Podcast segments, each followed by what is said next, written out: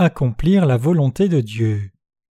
Genèse 1 versets 9 à 13 Dieu dit que les eaux qui sont au-dessous du ciel se rassemblent en un seul lieu et que le sec paraisse, et cela fut ainsi. Dieu appela le sec terre et il appela l'amas des eaux mer. Dieu vit que cela était bon, puis Dieu dit que la terre produise de la verdure, de l'herbe portant de la semence, des arbres fruitiers donnant du fruit selon leur espèce, ayant en eux leur semence sur la terre. Et cela fut ainsi. La terre produisit de la verdure, de l'herbe portant de la semence selon son espèce, et des arbres donnant du fruit, et ayant en eux leur semence selon leur espèce. Dieu vit que cela était bon, ainsi il y eut un soir, il y eut un matin, ce fut le troisième jour. Aujourd'hui, j'aimerais partager avec vous sur ce que le Seigneur a fait le troisième jour de la création. Au second jour, Dieu sépara les eaux au-dessus du firmament des eaux d'en dessous, mais même après cela, la surface de la terre était encore recouverte d'eau. Quand le troisième jour vint, Dieu dit que les eaux qui sont au-dessous du ciel se rassemblent en un seul lieu et que le sec paraisse, et il en fut ainsi. Il dit aussi que la terre produise de la verdure, de l'herbe portant de la semence, des arbres fruitiers donnant du fruit selon leur espèce et ayant en eux leur semence sur la terre, et cela aussi vint comme Dieu l'avait commandé. Le troisième jour aussi Dieu œuvra avec sa parole, et la Bible mentionne également que, voyant ce qui était accompli, Dieu vit que cela était bon. Dieu sait plus avoir la terre sèche apparaître, et il sait de nouveau plus avoir la terre produire des plantes et des arbres fruitiers qui portent leurs semences. Quand la terre était couverte d'eau, le sol ne se voyait pas. Sans que la terre sèche apparaisse, le sol paraissait beau, peu importe sale et dégoûtant qu'il pouvait être, puisqu'il était recouvert par l'eau. Mais Dieu fit que la terre sèche qui était recouverte d'eau apparaisse, il l'appela terre. Voyant l'aspect de la terre qui avait été recouverte d'eau, Dieu dit que cela était bon. Pourquoi alors Dieu sait-il plus avoir la terre sèche apparaître? Dieu dit aussi que la terre produise de la verdure, de l'herbe portant de la semence, des arbres fruitiers donnant du fruit selon leur espèce, ayant en eux leur semence sur la terre. La terre ici se réfère au cœur humain, la nature pécheresse de l'humanité. Le cœur humain est extrêmement trompeur et corrompu. Il est sale et méchant au-delà de toute description. Cependant, parmi tous ces innombrables gens, il n'y a pas beaucoup de gens qui connaissent que leur terre sèche, leur cœur, est fondamentalement mauvaise. Chez quelle sorte de gens trouve-t-on alors les fruits de la justice en abondance? La Bible dit que les fruits de la justice sont en ceux qui savent que leur nature basique est mauvaise. Ce principe va à l'encontre du principe du monde. Dans le monde, il est dit que le cœur de quelqu'un doit être bon et propre pour recevoir les bénédictions du ciel et porter beaucoup de fruits. Beaucoup de gens comprennent ainsi, croient ainsi et pratiquent ainsi. Cependant, la parole de vérité dit que pour porter beaucoup de fruits de vérité, nous devons savoir que nos cœurs sont pleins de méchanceté. Notre Seigneur dit Car c'est du dedans, c'est du cœur des hommes sortent les mauvaises pensées, les adultères, les impudicités, les meurtres, les vols, les cupidités, les méchancetés, la fraude, le dérèglement, le regard envieux, la calomnie, l'orgueil, la folie, toutes ces choses mauvaises sortent du dedans et souillent l'homme. Marc 7, versets 21 à 23. Pour ceux qui reconnaissent leur nature fondamentale pécheresse comme cela, la Bible dit qu'ils sont sauvés. L'implication de ce passage souligne la nécessité de savoir ce qui est bien présent fondamentalement dans le cœur humain. Quelqu'un peut avoir reçu la rémission des péchés, mais il peut ou non porter de bons fruits selon qu'il admette que les péchés énumérés en Marc 7 versets 21 à 23 sont dans son cœur, ou soit il n'en admet qu'un seul ou deux et nie le reste. En d'autres mots, soit oui ou non il croit entièrement dans cette parole qui révèle notre nature basique. Par son œuvre accomplie le troisième jour de la création, Dieu nous montre clairement que l'Évangile porte des fruits abondants à travers ceux qui savent que fondamentalement leurs êtres sont sales et immondes. Les pensées charnelles de l'humanité sont toujours mauvaises. J'ai une nature charnelle meurtrière, je suis adultère et je suis perverti, c'est ce que je suis par nature. C'est par de tels gens qui ainsi admettent et se reconnaissent comme cela honnêtement que Dieu porte des fruits spirituels. Dans le passage des Écritures décrit aujourd'hui, quand Dieu dit que la terre sèche apparaisse, il en fut ainsi. Pourquoi alors Dieu commanda à la terre sèche d'apparaître?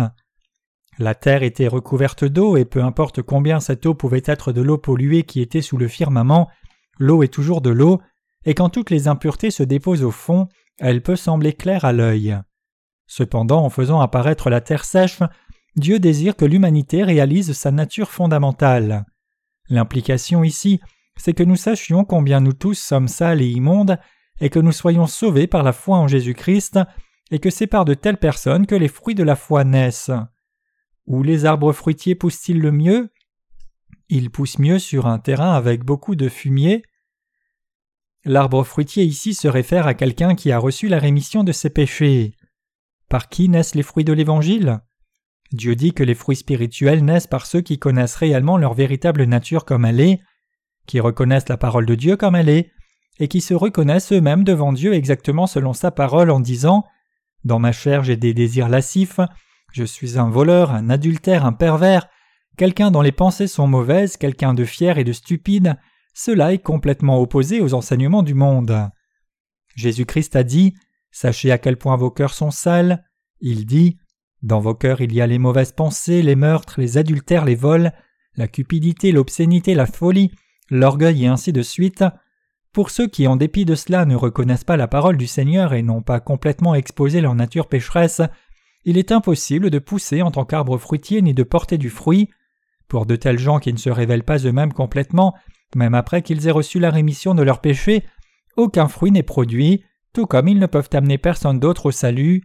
Au contraire, seule leur hypocrisie est exposée.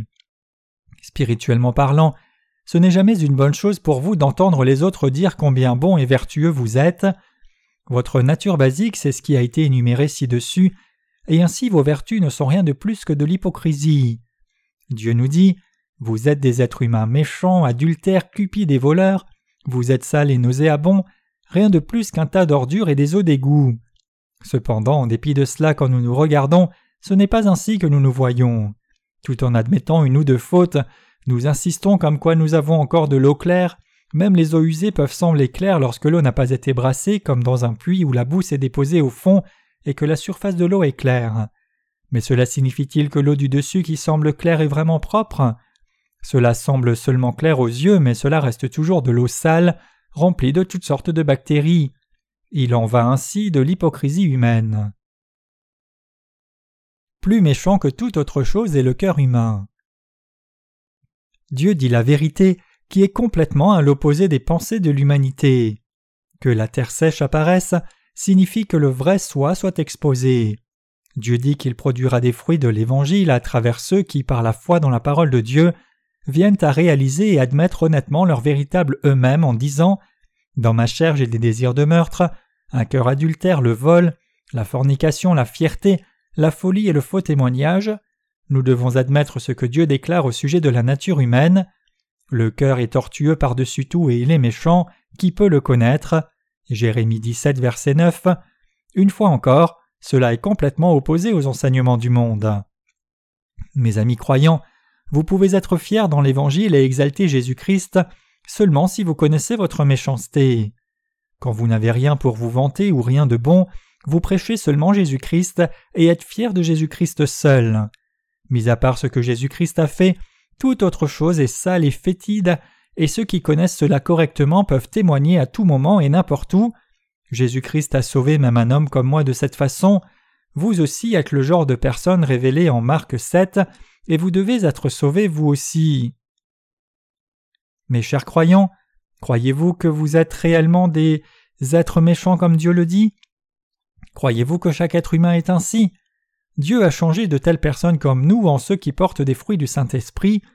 Qui sont donc ceux qui n'admettent pas leur méchanceté Ce sont ceux qui cachent toutes sortes d'immondices dans leur cœur, prétendent être vertueux, vont à l'église le jour du Seigneur avec une Bible sous le bras et sourient prétentieusement, adorant une fausse sainteté dans l'église et prétendant vivre une vie sainte.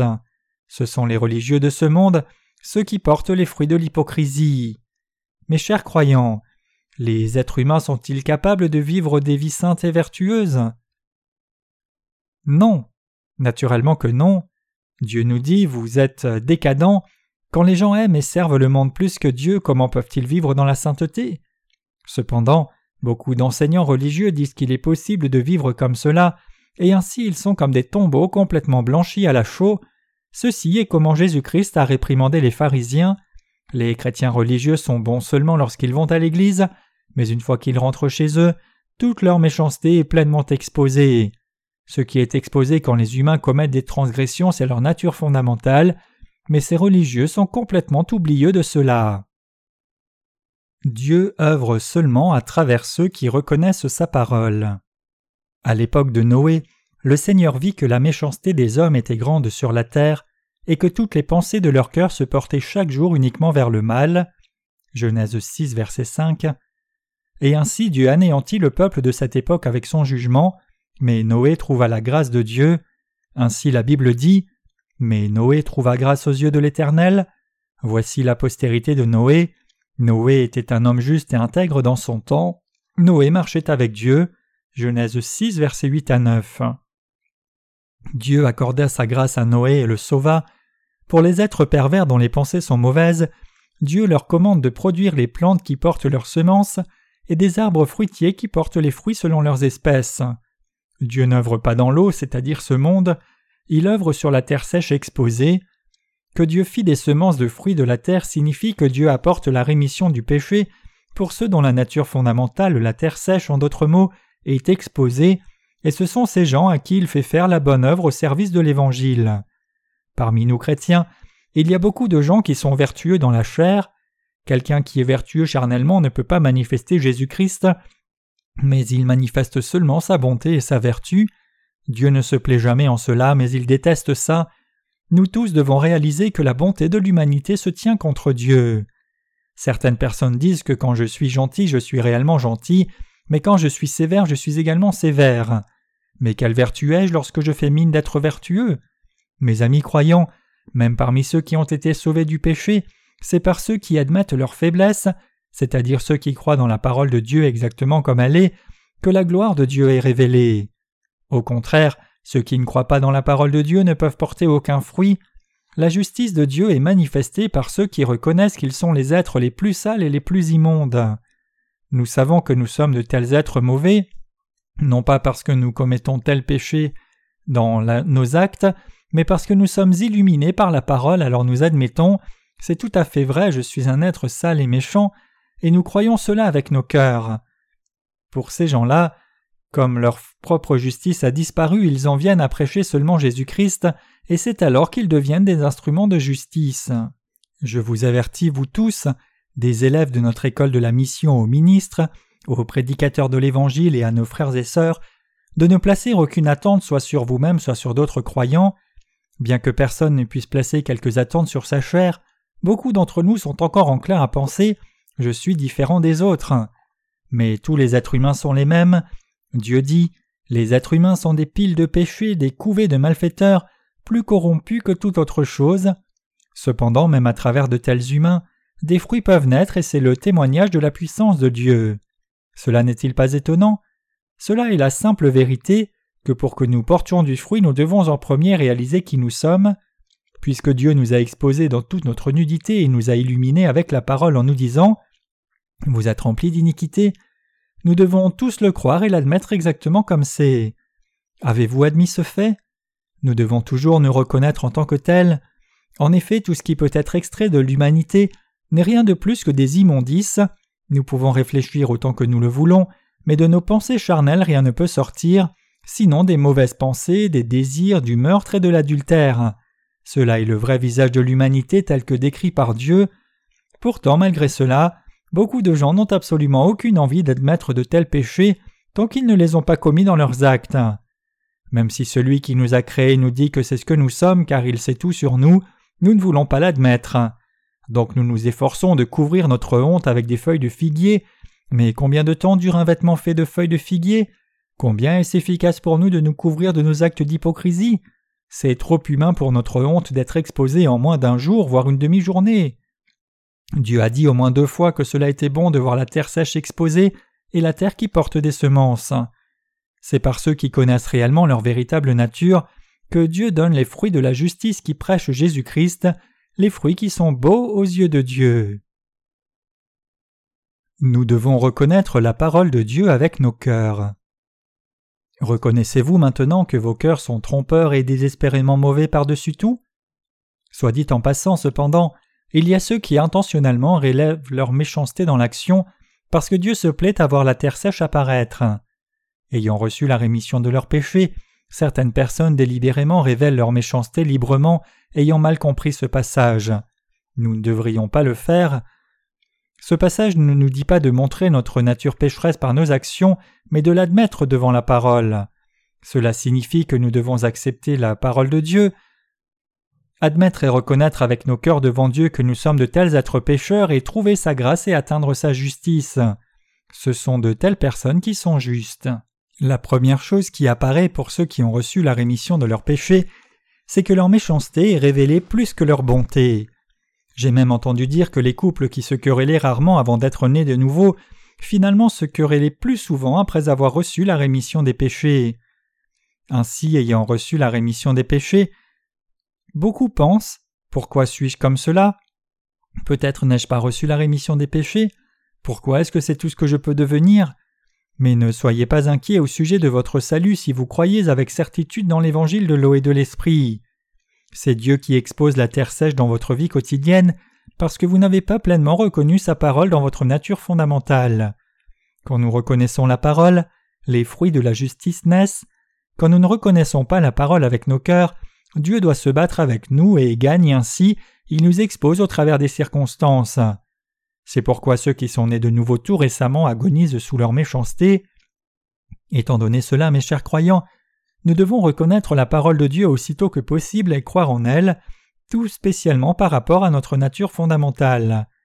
Nous pouvons alors réellement vivre dans la lumière de la parole de Dieu, être fiers dans l'Évangile, et vivre ensemble avec l'Évangile et avec Dieu.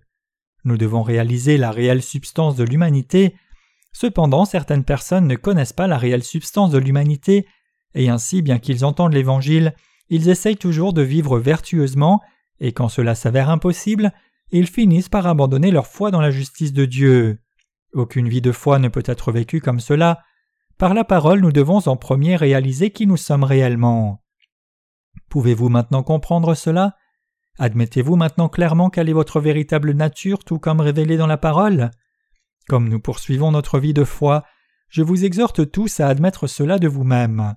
Quant à moi, je suis exactement comme révélé dans la parole de Dieu. C'est parce que nous n'avons rien dont nous vanter et parce qu'aucun être humain n'a de bonté du tout que Jésus-Christ a pris tous les péchés des gens comme nous, tous les péchés de chacun dans ce monde. C'est parce que Jésus-Christ a été prêché et que j'ai cru la parole de Dieu que je suis devenu un homme juste le Saint-Esprit en moi témoigne que seule la parole de Dieu est vraie. C'est comment je suis devenu un instrument de justice qui répand la justice de Dieu. Si je n'avais pas la parole de Jésus-Christ, je n'aurais pas d'autre choix que de vivre comme un homme pourri jusqu'à la moelle et puant d'une odeur nauséabonde. Néanmoins, ceux qui se tiennent devant Dieu essayent de ne pas exposer leur aspect sale autant que possible, et ils essayent de les cacher même si cela fait de des hypocrites. En d'autres mots, Chacun essaye de cacher ses imperfections et ses insuffisances devant Dieu. Toutefois, lorsque nous avons admis et exposé la méchanceté qui est dans nos cœurs, le but est de réaliser et de connaître le don de la véritable rémission de nos péchés. C'est la raison pour laquelle notre méchanceté doit être encore plus exposée, afin que nous puissions recevoir la réelle rémission de nos péchés. En fait, la méchanceté que tout le monde a est quelque chose que par nous-mêmes nous ne pouvons pas nous rendre compte. Toutefois, ceux dont la méchanceté n'est pas exposée devant Dieu ne peuvent pas recevoir la rémission des péchés que le Seigneur offre comme son cadeau. En Jean chapitre 8, il y a le récit d'une femme qui a été surprise en flagrant délit d'adultère et dont les péchés ont été pardonnés par Jésus-Christ. De cette femme ou des gens qui l'ont accusée, qui a été béni pour recevoir la rémission des péchés?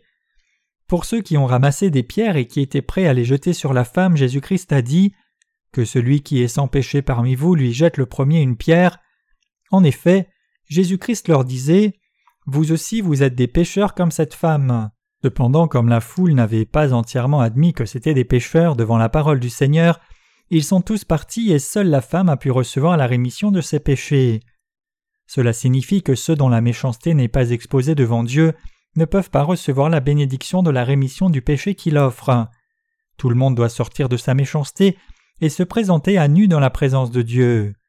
Quand Pierre a rencontré le Seigneur, lui aussi a avoué Seigneur, retire-moi de moi parce que je suis un homme pécheur. Luc 5, verset 8. Pourtant, il y a tellement de gens qui sont complètement inconscients de leur véritable identité. Les représentants de telles personnes sont les pharisiens dont il est question dans la Bible, qui échouent à réaliser leur méchanceté et qui cherchent à la cacher quand il y a la menace que ce soit exposé même légèrement. Devant Dieu, leurs cœurs n'ont pas la foi dans sa justice, et ainsi ils se vantent de leur propre justice à la place. La Bible dit que de telles personnes s'efforcent de couvrir la justice de Dieu qui constitue le véritable salut, car ils cherchent à manifester leur propre justice. Romains 10, verset 3. Ils clament qu'ils sont différents de tous les autres, approchant Dieu seulement avec leur propre justice humaine, ils échouent finalement à croire dans la justice de Dieu et à la fin se tiennent contre elle.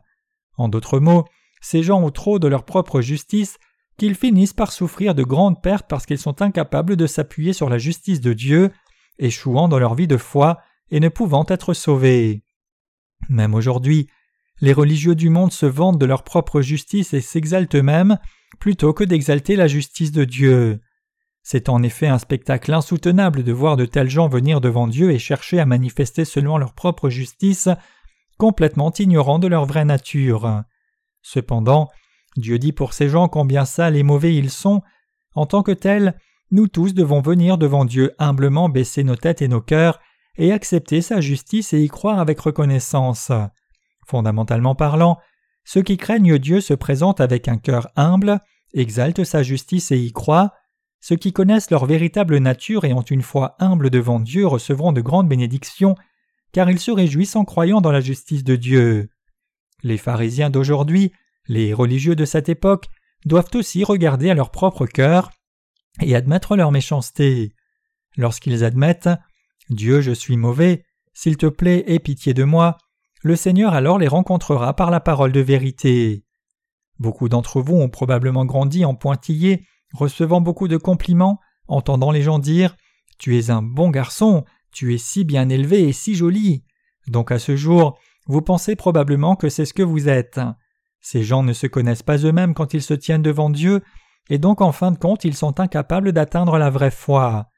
Parce qu'ils prétendent être purs bien qu'ils aient toutes sortes d'immondices en eux, ils finissent par être des religieux, habiles à se blanchir dans l'hypocrisie les jours passants. Cependant ce qu'il faut comprendre, c'est le fait que par nature nous ne sommes pas si bons et si justes pour être félicités d'une telle manière. Dieu déclare qu'il n'y a absolument rien de bon ou de juste en nous. Romains 3, versets 10 à 12. Un frère de mon église récemment m'a raconté l'histoire suivante. Pour aller au collège, ce frère avait quitté son domicile et vivait dans la ville où est située mon église. Chaque fois qu'il rentrait chez lui pendant une pause, il entendait toujours ses parents dire notre fils est là sur cette terre où pourrions-nous trouver un meilleur fils que lui? Mais comme il a passé un peu de temps loin de chez eux et réfléchissant sur lui-même, il a réalisé qu'il n'était pas si bon ou si vertueux, mais qu'il était en fait sale au-delà de toute description. Ainsi il pensait à cela, et il s'est rendu compte qu'il fallait faire attention à ne pas se conduire mal alors dans sa ville natale, parce qu'il y avait beaucoup de proches vivants à proximité, ce qui explique pourquoi il semblait si bien élevé pour ses parents mais comme il se trouvait loin dans une ville où personne ne le connaissait, toute sa véritable nature a été exposée comme il était réellement. Donc ce frère a avoué qu'il ne pouvait pas éviter que d'admettre toute sa nature fondamentalement mauvaise comme décrit dans le chapitre 7 de Marc. Quand nous sommes dans des circonstances idéales, nous tous pensons que nous sommes vertueux, mais une fois que les circonstances changent, par exemple que nous ayons changé de ville, et que nous soyons complètement nous-mêmes sans que personne ne vienne interférer, alors notre véritable nature est tout exposée et nous en venons à réaliser combien mauvais et sales nous sommes. Cependant, ce qui est étonnant, c'est qu'une fois que Dieu expose la méchanceté de quelqu'un, il commence à œuvrer dans son cœur. Quand un fermier plante des semences dans un champ, il ne les plante pas juste sans aucune préparation. En premier, il laboure le terrain, ensuite il sort les pierres, fait des sillons dans le champ, puis sème les graines. Dieu aussi œuvre comme cela. En d'autres mots, c'est quand la méchanceté de nos cœurs est exposée que Dieu aussi commence à œuvrer. Ainsi nous devons réaliser que quand l'eau qui couvrait la terre a été drainée, des déchets immondes ont été exposés. Toutes sortes de déchets sont sortis de là, à commencer par de vieux pneus, des sacs en plastique, des peignoirs, des chaussures, des parapluies cassés ou des chiffons, ainsi que des bouteilles d'alcool, des canettes de bière, des bouteilles de whisky, des appareils ménagers électriques en train de rouiller. En premier lieu, Dieu dépouille le cœur de l'homme et expose sa méchanceté à nu, et à partir de là, il commence à faire son œuvre de salut par l'évangile de l'eau et de l'esprit. Nous devons maintenant comprendre ce que cela signifie quand Dieu dit que la terre sèche apparaisse et pourquoi il sait plus avoir cela. Nous ne pourrons jamais être approuvés par Dieu pour notre bonté. Cependant, en dépit de cela, même à ce jour, d'innombrables gens pensent encore d'eux-mêmes qu'ils sont vertueux. Ne connaissant pas leur véritable nature, ils pensent être purs, ils pensent qu'ils sont de loin meilleurs que certaines personnes, ils sont tout comme la foule qui accusait la femme prise en flagrant délit d'adultère et qui pensait d'eux être meilleurs que cette femme. Les religieux s'abstiennent de boire et de fumer, et ainsi ils traitent tous ceux qui boivent et qui fument de pécheurs. Mais qu'en est-il de vous? Pensez-vous être meilleur que quelqu'un qui va à une parodie? Non, vous n'êtes rien de mieux. Si vous êtes mieux, c'est seulement parce que vous demeurez dans l'Église de Dieu et que vous croyez dans la parole de Dieu et la suivez dans vos vies. Si vous n'êtes pas né de nouveau et que seulement vous vivez des vies religieuses dans ce monde, alors vous êtes le même que tout non-croyant. C'est la raison pour laquelle Dieu en premier expose le sol sec, la terre, et ensuite œuvre sur cette terre. De toutes les œuvres que Dieu a faites pour nous, la première chose qu'il a faite est de briser notre état d'esprit qui nous dit que nous sommes bons et vertueux. Il nous dépouille de nos pensées confuses et fausses. Étant donné le fait que la nature basique de l'homme elle-même est sale ou mauvaise, comment est-il possible que nous menions une vie droite de foi avant même de réaliser cela? Lorsque je vivais ma vie de foi avant d'être né de nouveau, moi aussi j'étais salué par de nombreuses personnes de ma congrégation pour ma bonté, et j'étais reconnu comme un enfant exemplaire. Ainsi moi-même naturellement j'en venais à penser de cette manière, cependant j'étais constamment tourmenté par les péchés que je commettais secrètement. C'est seulement plus tard, après que je sois né de nouveau par l'évangile de l'eau et de l'esprit, et après la fausse image de moi qui avait recouvert mon cœur et que ces pensées soient parties, que j'ai finalement été en mesure de mener une vie de foi correcte. Lorsque l'eau est retirée de la terre, c'est alors que la méchanceté est révélée. Toute l'hypocrisie encouragée et recherchée par les religions du monde est également exposée. Ainsi, quand nous rejetons notre fausse justice et notre fausse bonté, dès lors Dieu peut œuvrer dans nos vies avec sa parole et nous faire porter les fruits du salut. Si nous voulons réellement porter les fruits par la justice de Dieu, alors nous devons tout d'abord nous appuyer sur la parole du Seigneur plutôt que de nous appuyer sur nous-mêmes, parce que notre véritable nature est sale et immonde. En d'autres mots, à la place de prêcher notre propre justice, quand nous prêchons la justice de Jésus-Christ et vivons par la foi dans la justice de Dieu, les fruits du salut naissent alors dans nos cœurs. Mes chers croyants, si nous comparons notre propre justice à la justice de Dieu, nous devons réaliser que nous sommes d'autant plus méchants et sales. Et parce qu'il n'y a rien de droit en nous, parce que nous sommes remplis de toutes sortes de saletés, il est absolument indispensable d'avoir cet évangile de l'eau et de l'esprit, la parfaite justice que Dieu nous a donnée. Nous devons chérir et croire la justice de Dieu. Êtes-vous persuadé maintenant? Si nous sommes purs par nature, alors nous n'avons pas besoin de Jésus-Christ pour nous aider avec l'évangile de l'eau et de l'esprit. Plus nous réalisons que notre véritable nature est mauvaise et sale, plus on ne peut s'empêcher de se vanter de la justice de Jésus-Christ devant Dieu.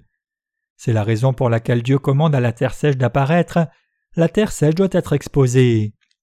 Beaucoup d'entre vous n'avaient pas encore la terre sèche exposée. La terre sèche doit apparaître complètement. Cela ne signifie pas que vous devez délibérément commettre de mauvaises actions, cela signifie plutôt que vous devez rejeter vos pensées humanistes qui vous font passer pour quelqu'un de vertueux et à la place croire dans la justice de Dieu qui a été manifestée par l'évangile de l'eau et de l'esprit.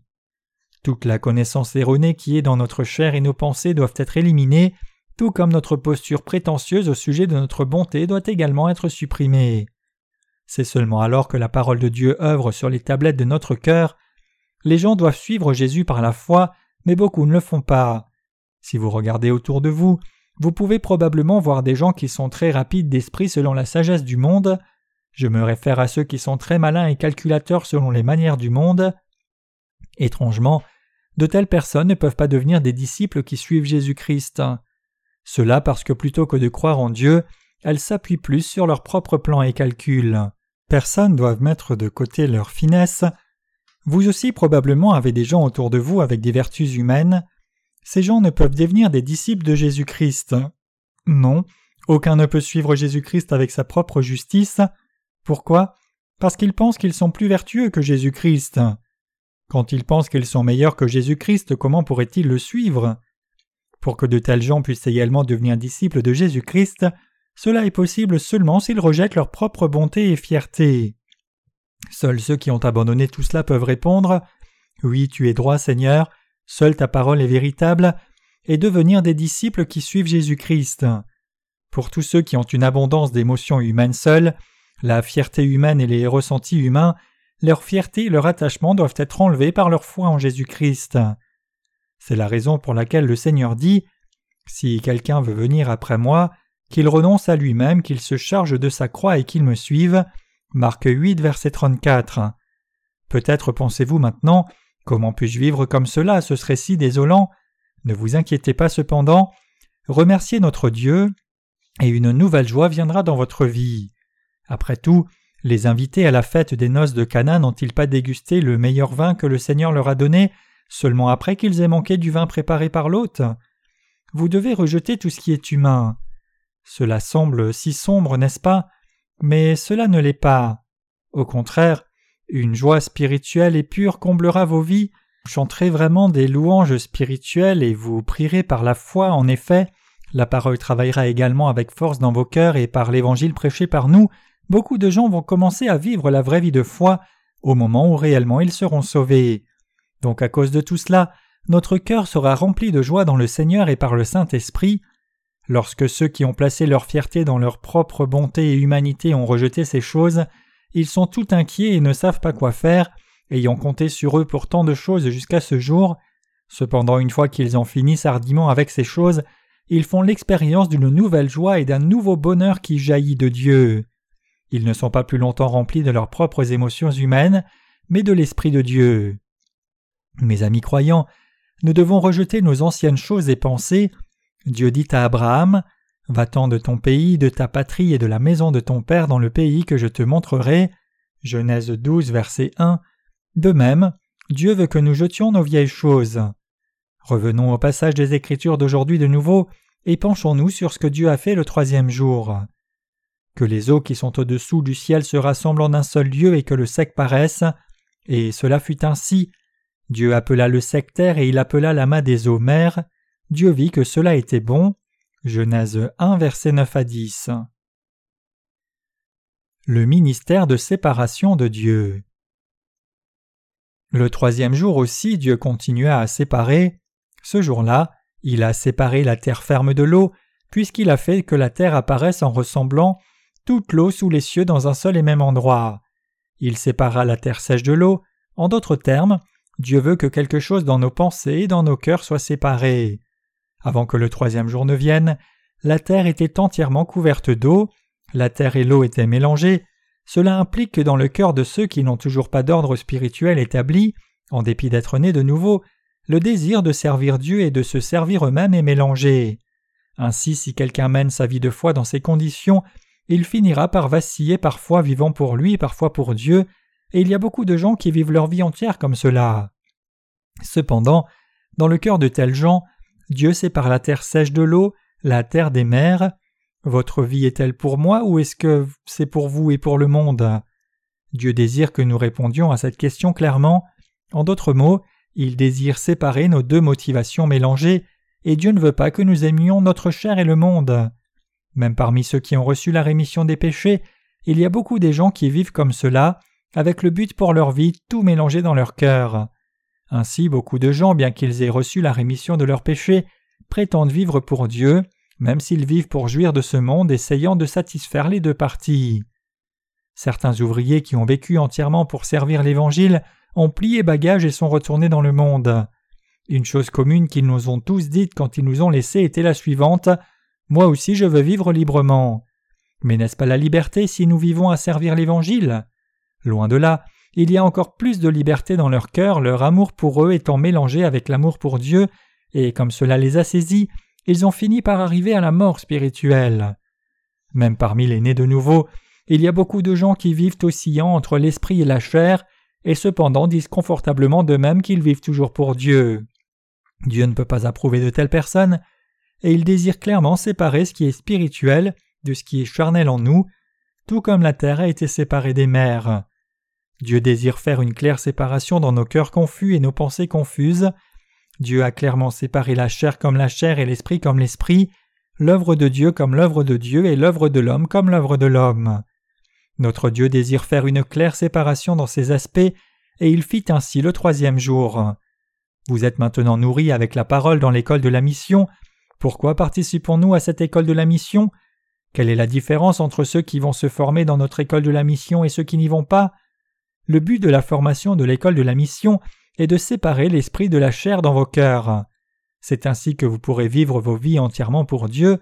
C'est à qui l'œuvre de Dieu n'a pas été accomplie dans cet aspect sont ceux qui aussi entre la chair et l'esprit comme cela, vivant à la fois pour Dieu et pour eux-mêmes. Ce sont ceux à qui l'œuvre du troisième jour reste encore à être accomplie. Comme vous êtes maintenant formés en vivant avec moi, vous devez réaliser qu'apprendre et comprendre la parole seulement intellectuellement n'est pas la fin de tout. Tout d'abord, vous devez vous positionner. Pourquoi dois-je vivre? Vous devez assister à la classe et aux autres formations de notre école de la mission avec un cœur déterminé en disant Je veux vivre pour Dieu je propose librement mon corps, mon temps ou toute autre chose si cela peut aider à répandre l'évangile de Dieu. Dieu désire que nous nous décidions à vivre nos vies pour Dieu seul et pour son évangile. Ainsi, il nous demande de clarifier ce que nous vivons en ce moment. Cette œuvre de séparation doit être faite clairement en nous. Nous devons discerner ce qui est spirituel des choses de la chair en nous. Une telle œuvre doit naître dans le cœur de celui qui est né de nouveau sans faute. Ce n'est que lorsque ce travail est fait que l'œuvre de porter des fruits peut commencer. Sans un tel travail, aucun fruit ne peut naître. Si l'on a un pied dans le monde et un autre pied en Dieu, et que nous vivons notre vie de foi comme cela en mettant une barrière, alors Dieu ne peut pas œuvrer dans le cœur de ces gens. Une fois que nous recevons la rémission de nos péchés, nous devons décider si nous voulons vivre pour Dieu ou pour nous-mêmes, pour le monde ou pour Dieu, nous devons choisir l'un ou l'autre, alors que le choix doit être fait clairement, les justes ne peuvent pas vivre pour le monde. Éliminez les impuretés de votre foi dans la grâce de Dieu. La Bible dit Les choses anciennes sont passées, voici, toutes choses sont devenues nouvelles. 2 Corinthiens 5, verset 17. À partir de maintenant, nous qui avons été renouvelés devons vivre pour Dieu pour ce qui est juste. Vivre seulement pour Dieu est spirituel, tandis qu'essayer de satisfaire seulement les désirs charnels, c'est de la chair. Et nous devons croire dans la parole de Dieu qui dit Ceux en effet qui vivent selon la chair s'affectionnent aux choses de la chair, tandis que ceux qui vivent selon l'esprit s'affectionnent aux choses de l'esprit, et l'affection de la chair c'est la mort, tandis que l'affection de l'esprit c'est la vie et la paix, car l'affection de la chair est inimitié contre Dieu, parce qu'elle ne se soumet pas à la loi de Dieu, et qu'elle ne le peut même pas. Romains 8, versets 5 à 7 c'est quelque chose qui doit être sans ambiguïté, à la fois dans nos cœurs et dans nos esprits. Même les choses qui vous ont réjoui dans le passé, si elles sont un problème pour vous, alors vous devez être en mesure de les couper hardiment pour Dieu et pour l'Évangile, et si elles ne plaisent vraiment pas à Dieu, alors vous devez être capable hardiment et clairement de les couper de vos cœurs aussi. Tout comme les impuretés doivent être éliminées de l'argent pour obtenir de l'argent pur, nous devons également supprimer de nos cœurs les impuretés restantes charnelles qui sont mélangés en eux. Vous devez clairement discerner et séparer ce qui est vraiment juste dans vos cœurs, et vous devez faire que vos esprits décident Seigneur, je veux vraiment vivre pour toi, pour le bien de l'Évangile et pour toi, je veux te consacrer toute ma vie, j'offrirai ma vie seulement pour toi, je ne veux pas m'offrir pour le monde et pour ses vanités. Mes amis croyants, il est plus que possible pour nous de vivre le reste de nos vies en jouissant dans ce monde. Mais Dieu pourrait-il se plaire si nous vivions nos vies comme cela, ou cela lui plairait-il si nous vivions nos vies entièrement pour lui seul? Pourquoi devrions-nous vivre pour plaire à Dieu? En d'autres mots, qu'est-ce qui est bon aux yeux de Dieu? Aux yeux de Dieu, la vie droite c'est de vivre pour lui, pour l'Évangile, et pour que toutes les âmes perdues reçoivent la rémission de leurs péchés, le craignent et le suivent. En chacun de vous aussi, Dieu commence à œuvrer le troisième jour.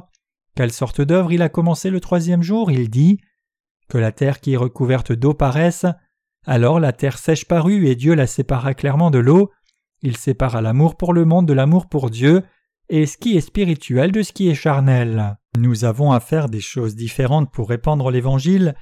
Si l'Évangile en a besoin, alors on n'a rien à faire de ce qui nous arrive. Nous sommes prêts à faire n'importe quoi si cela plaît à Dieu, nous sommes prêts à payer n'importe quel prix. Si nous voulons vraiment aimer cet Évangile et Dieu, alors nous devons payer n'importe quel prix, quel que soit ce que cela implique. Devant Dieu, en d'autres termes, nous devons être prêts à renoncer à quoi que ce soit, peu importe combien cela pourrait être précieux. Mes chers croyants, vous ne participez pas à cette école de mission sans aucune raison. Peut-être que certains d'entre vous se sont inscrits ici sans avoir un but bien précis. Cependant, mes amis, Dieu travaille dans vos cœurs à coup sûr. Il sépare ce qui est spirituel de vos désirs charnels, vous fait définir le but spirituel de vos vies.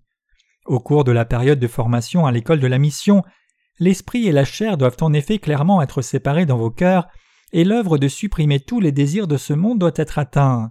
Aussi, nous avons tous besoin de prier ardemment pour parvenir à cela. Nous devons craindre Dieu dans nos vies. Nous, les nés de nouveau, ne pouvons pas tout savoir de la Bible, mais nous devons vivre le reste de nos vies entièrement pour Dieu et pour l'Évangile. Un des hymnes que nous chantons a les paroles suivantes Offrons tous nos corps et toutes nos richesses, répandons cet Évangile. Si nous chérissons réellement Dieu et si nous chérissons l'Évangile, alors il est non seulement correct d'offrir nos corps, mais aussi nos richesses. Pour cet Évangile, pour lui et pour l'expansion du royaume de Dieu, nous devons offrir toute notre existence. À moins d'avoir nos esprits entièrement comme cela, nous ne pouvons pas servir le Seigneur ni ne pouvons se faire l'œuvre qui sépare clairement la terre de l'eau. Voulons-nous réellement vivre pour le monde et pour nous-mêmes, ou voulons-nous vivre nos vies pour Dieu? Est-ce bien ou mal de vivre pour Dieu? Qu'est-ce qui est bien? De vivre entièrement pour Dieu ou de vivre pour le monde? Pour les nés de nouveau, vivre entièrement pour Dieu est ce qui est bien. Même quand un lion chasse un lapin, il ne peut pas attraper sa proie à moins qu'il ne mette toute son énergie.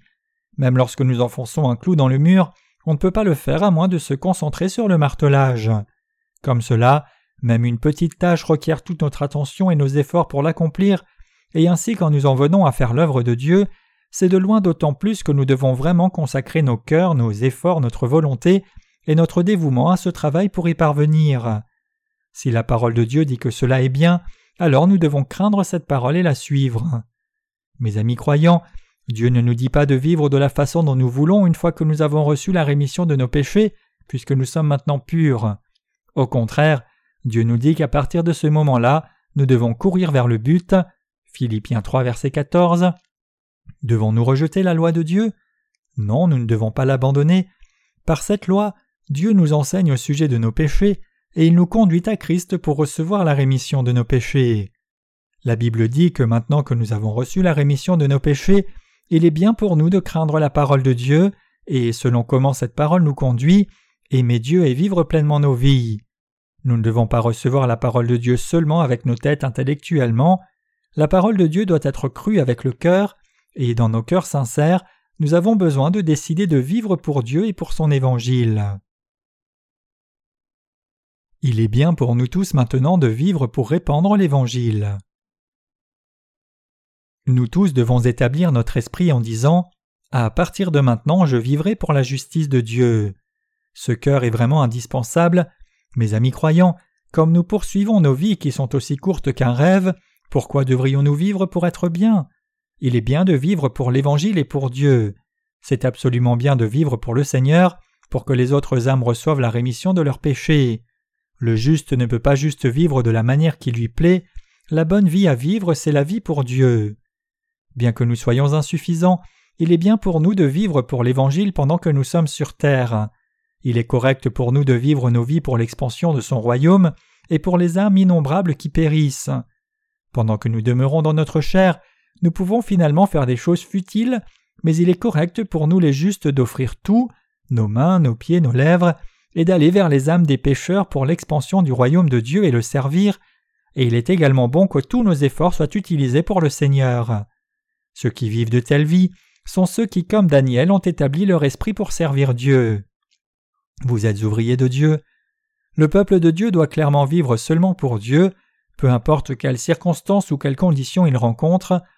Beaucoup de gens pensent qu'offrir la dîme est tout simplement trop, même s'ils donnent seulement un dixième de leur revenu, ils râlent en pensant que c'est beaucoup trop. Pour les serviteurs de Dieu, ce n'est pas seulement un dixième mais le tout. Il est correct pour ces serviteurs de tout offrir, en d'autres mots, la vie qui est pour le Seigneur, c'est leur vie, la volonté du Seigneur n'est rien d'autre que la leur, et son but n'est rien d'autre que leur but. C'est ce qu'est le peuple de Dieu. Juste parce que nous donnons les dîmes, servons un peu dans l'Église et prenons part à une heure de louange, cela ne constitue pas une vie de foi, mais nous devons offrir nos vies entières pour l'Évangile, et si nous faisons cela, nous devons le faire pour l'Évangile. Cela, c'est ce qu'une vraie vie de foi est. Ce n'est pas de dire cette heure est pour moi, cette heure est pour mon travail, cette heure est pour ma famille et le reste est pour le Seigneur. La vie de famille, le travail, l'école, tout cela est vécu pour le Seigneur. Vous pouvez alors dire Comment faire sa vie alors? Si je sers juste le Seigneur seul, qui va prendre soin de ma famille? Ne soyez pas inquiets, mes chers croyants. Si nous servons seulement le Seigneur, il prendra la pleine responsabilité pour nous et prendra soin de nous. Notre Seigneur dit Nul ne peut servir de maître, car où il haïra l'un et il aimera l'autre, où il s'attachera à l'un et méprisera l'autre, vous ne pouvez servir Dieu et Mammon. Matthieu 6, verset 24. Et il poursuit en disant Ne vous inquiétez donc point et ne dites pas que mangerons-nous, que boirons-nous, de quoi serons-nous vêtus, car toutes ces choses ce sont les païens qui les recherchent. Votre Père céleste sait que vous en avez besoin. Cherchez premièrement le royaume et la justice de Dieu, et toutes ces choses vous seront données par-dessus. Matthieu 6, versets 31 à 33. Nous croyons dans cette parole, et nous ne sommes pas inquiets pour nos besoins parce que nous sommes plus précieux que les oiseaux du ciel. C'est ce que Dieu a accompli le troisième jour. La terre et les mers doivent être séparées, l'esprit et la chair doivent être clairement séparés dans nos cœurs. S'il y a toujours des attachements charnels collants et persistants dans nos cœurs, l'œuvre de séparation doit avoir lieu. Les stagiaires de l'école de la mission, vous devez être clairs sur cette question. Vos cœurs ne doivent pas aspirer après ce monde, ni vous ne devriez rechercher après le bonheur de votre propre chair. Vous devez avoir le désir de marcher avec le Seigneur, de souffrir avec lui et d'être heureux avec lui. Comprenez-vous cela maintenant? Nous sommes les soldats du royaume du ciel. Nos cœurs doivent être correctement établis devant Dieu. Même si une armée a des centaines de milliers de soldats, si cette armée ne veut réellement pas se battre pour sa nation et pour son roi, alors tous ces innombrables soldats sont complètement inutiles. Ils peuvent seulement perdre le matériel de guerre et dilapider le trésor de la nation. Au contraire, même si une armée a seulement 300 soldats, si tous ces soldats sont remplis d'un dévouement fidèle pour leur nation et pour leur roi, alors ces 300 soldats formeront une force d'élite. Même s'ils combattent contre une armée de centaines de milliers de soldats, ces 300 soldats forts l'emporteront. Quelle sorte d'armée devons-nous devenir alors? Devant Dieu, nous devons devenir comme cette force d'élite, vivant seulement pour l'Évangile et pour lui. Pour illustrer cela, laissez-moi vous raconter une courte histoire. Il y a longtemps, il y avait deux nations. L'une était une nation d'imbéciles et l'autre était une nation intelligente. Dans la nation des imbéciles, tout le monde était lent d'esprit, du roi à tout le peuple. Dans la nation habile, au contraire, le roi était très intelligent, tout comme son peuple était très rusé. Un jour les deux nations entrèrent en guerre l'une contre l'autre. Quand le roi de la nation habile commanda Chargez, ses soldats ne chargèrent pas en disant Votre Majesté, nous ne devrions pas charger pour l'instant. Il serait plus sage d'attendre un peu plus longtemps et alors charger. Le roi de la nation des faibles commanda également Chargez. Entendant cet ordre, ses soldats prirent d'assaut le champ de bataille sans se soucier de savoir s'ils allaient mourir ou non. La nation des imbéciles gagna cette guerre. Comment a-t-elle gagné? Elle a gagné parce que les soldats ne sont commandés que par le roi, n'insistant pas sur leur propre manière de faire. En d'autres mots, bien que les soldats étaient inadéquats, ils ont donné leur vie pour leur roi et pour leur nation. La nation des intelligents pouvait facilement vaincre la nation des faibles et gagner la guerre, puisque tout le monde était si intelligent, mais loin de là, son roi a été saisi et son armée anéantie. Même si les soldats de la nation faible manquaient de sagesse, ils ont établi leur esprit pour leur roi. Le roi ne pouvait que gagner la guerre à travers ses soldats entièrement dévoués. Nous sommes les soldats dans une guerre spirituelle. En menant cette guerre, si seulement nous établissons nos cœurs clairement en disant Seigneur, je vivrai pour toi seul, alors nous pouvons gagner la guerre. En revanche, ceux qui n'ont pas établi leur esprit dans le Seigneur perdront chaque guerre qu'ils combattront, même s'ils devaient mener une centaine de guerres. Comment doivent être vos cœurs alors? Vos cœurs doivent être clairement établis pour vivre pour Dieu. Pourquoi venons-nous à l'école de la mission? Venons-nous pour être de bons prêcheurs? Venons-nous pour apprendre les secrets pour être des ministres pleins de succès? Nous ne venons pas à l'école de la mission pour cela. Nous ne venons pas à l'école de la mission ici pour recevoir quelques cadeaux spéciaux, c'est-à-dire telle chose comme le don du parler en langue ou le don de prophétie. Pourquoi alors venons-nous à l'école de la mission? Ne venons-nous pas pour vivre pour le Seigneur? En effet, nous venons parce que nous voulons vivre pour le Seigneur. Une fois que nous avons établi nos cœurs pour vivre pour le Seigneur, il permettra et donnera tout ce dont nous avons besoin. Ce n'est pas pour devenir quelqu'un comme Caïn, un expert en affaires charnelles, que nous venons à cette école de la mission. Pourquoi alors devrions-nous vivre maintenant Bien que nous ne valions rien comme Abel, nous devons vivre le genre de vie qui est vécu pour Dieu, établissant nos cœurs, lui obéissant quand il parle, et unissant nos cœurs avec lui avec un grand oui. Nos cœurs doivent être tournés vers le Seigneur et nos cœurs doivent être à ses côtés. Dieu a besoin de ceux dont le cœur sont de son côté. C'est pour vivre pour lui que nous venons à l'école de la mission, c'est la raison pour laquelle nous sommes formés ici. Mes amis croyants, maintenant que vous avez entendu la parole, que pensez-vous du but pour lequel vous venez à l'école de la mission? N'a-t-il pas changé un peu? Vous recevez la rémission de vos péchés et vous venez à l'école de la mission pour Dieu, pour répandre l'Évangile pour les âmes, et pour servir l'œuvre qui étend le royaume de Dieu. C'est pour ce but que vous apprenez maintenant la parole, que vous priez et que vous êtes formés dans différents aspects. En tant que tel, ceux qui viennent à l'école de la mission ne devraient pas avoir leurs propres pensées, c'est ici à l'école de la mission où nos propres pensées doivent disparaître. Ceux qui pensent trop à eux-mêmes ou qui cherchent après certaines affaires individuelles ne sont pas qualifiés pour être soldats de Dieu. Bien que nous soyons insuffisants dans la chair, comme nous avons rejoint les rangs de l'armée, quand notre Seigneur qui est notre vrai roi nous commande charger, nous devons être prêts à charger sans question et sans réserve obéir, quoi que le Seigneur nous commande. Notre Seigneur a appelé chacun de nous à faire de nous ses ouvriers.